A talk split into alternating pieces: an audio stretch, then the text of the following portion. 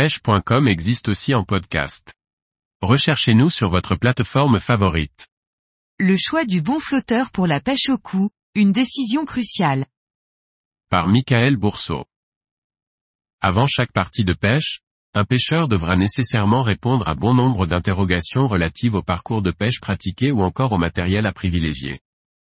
Voici une série d'articles qui permettra de vous aider à choisir votre flotteur. Avec une ligne appropriée, on n'est jamais à l'abri d'attraper un poisson mémorable comme ce joli amour argenté pris lors d'un entraînement au championnat du monde des nations à Plovdiv en Bulgarie en 2016.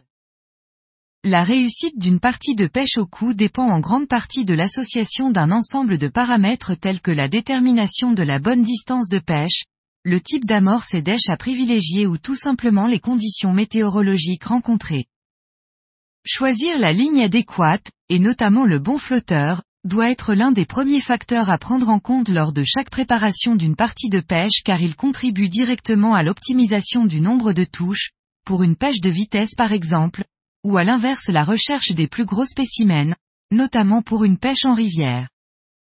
Devant la multitude de modèles de flotteurs proposés chaque année par l'ensemble des marques concurrentes, choisir le bon flotteur n'est en effet jamais chose aisée, que l'on pratique ou non la pêche en compétition d'ailleurs. J'en veux pour preuve les nombreuses interrogations que je peux entendre ici ou là au bord de l'eau. Quel type de flotteur doit-on privilégier sur ce parcours, ou bien, pourquoi utiliser ce flotteur et pas tel autre alors qu'il semble relativement identique, ou encore, quelle nouveauté vas-tu utiliser cette année parmi l'ensemble des flotteurs disponibles sur le marché? Sont autant de questions que l'on me pose et auxquelles finalement sont confrontés l'ensemble des pêcheurs au coup. La première réponse que je serais tenté de donner est que chacune des parties constituant un flotteur devra nécessairement être en cohérence aussi bien avec la technique de pêche pratiquée qu'avec les conditions de pêche rencontrées. Le flotteur étant composé de trois parties distinctes, la quille, le corps et l'antenne il est absolument nécessaire de bien connaître leurs caractéristiques mécaniques propres, afin d'optimiser sa réflexion.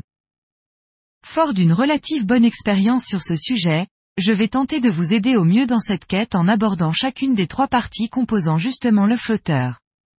Ceci devrait théoriquement contribuer à bonifier vos futures sorties.